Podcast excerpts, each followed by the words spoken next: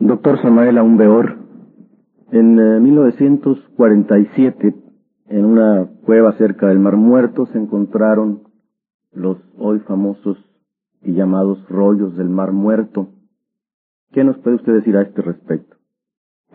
Ciertamente los rollos del Mar Muerto son propiedad de los esenios. Lograron sacar en rollos metálicos costó bastante trabajo su debida interpretación y traducción, máxime cuanto hubo que estaba, hubo que sacarlo o cortarlo en forma de pequeñas laminillas, frase por frase. Pero se logró con buen éxito y hoy los tenemos en nuestro poder, que es lo que cuenta. Se trata de la sabiduría de los esenios, una secta hebraica antigua con grandes conocimientos arcaicos. Dicha secta vivía a orillas precisamente del mar muerto. Los esenios, ante todo, fueron sabios en el sentido más completo de la palabra. Conocieron la sabiduría antigua y se dedicaron a trabajar sobre sí mismos. Hablo desde el punto de vista psicológico.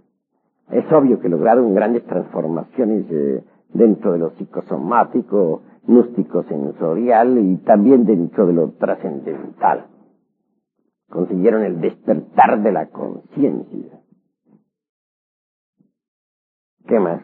Respecto a una teoría que dice que posiblemente Jesús, el Cristo, eh, haya sido eh, educado o formado por los esenios, eh, ¿qué fundamentos válidos podría tener esta, esta teoría?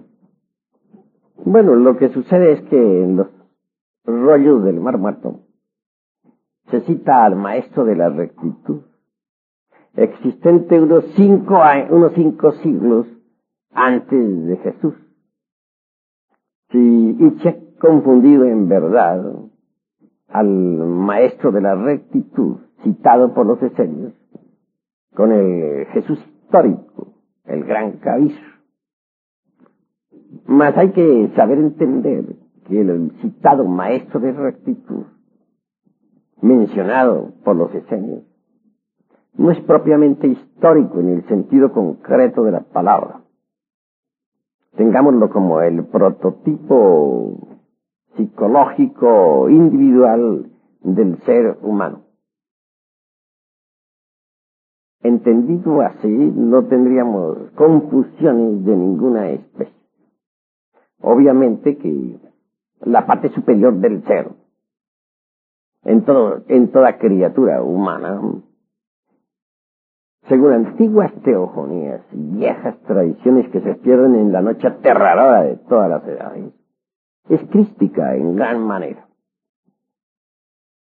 Lástima da verdaderamente que se hayan olvidado esos conocimientos arcaicos. Debido a tal olvido, la humanidad ha caído en una especie de antropomorfismo grave. Por eso no es extraño que en estos tiempos se haga del Cristo un personaje meramente histórico o antropomórfico, cuando debería hacerse de él lo que verdaderamente es él, un prototipo de perfección humana en cada uno de nosotros. Y respecto también a los rollos del Mar Muerto, pues eh, se hizo un gran revuelo a raíz de su descubrimiento y de todas las peripecias para descifrarlos. Eh, pero también tengo entendido que luego hubo un gran silencio a ese respecto. Es decir, se dejó de hablar por mucho tiempo de, ese gran descubrimiento, ¿podría usted indicarnos alguna razón que usted piense para ello? Ciertamente la existe y de mucho peso. Si en principio la gente se entusiasmó por tal descubrimiento, después se enfrió al no poder entender el sentido de tales rollos. Por último, se echaron al olvido. Sin embargo, hay gentes que todavía estudian los rollos del Mar Muerto creo que valdría la pena estudiarlos, porque contienen enseñanzas endotéricas trascendentales, que, debidamente comprendidas, podrían iluminar muchos rincones oscuros de nuestro entendimiento.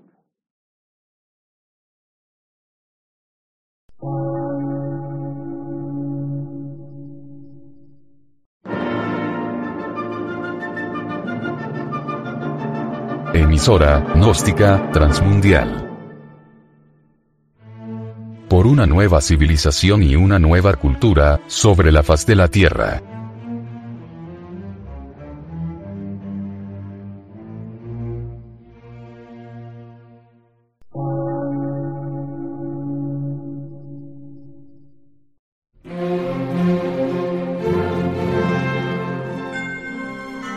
Medio de radiodifusión. Científico, artístico, místico y filosófico. De la Asociación Colombiana de Centros de Estudios Gnósticos, Antropológicos, Psicológicos y Culturales. A. C.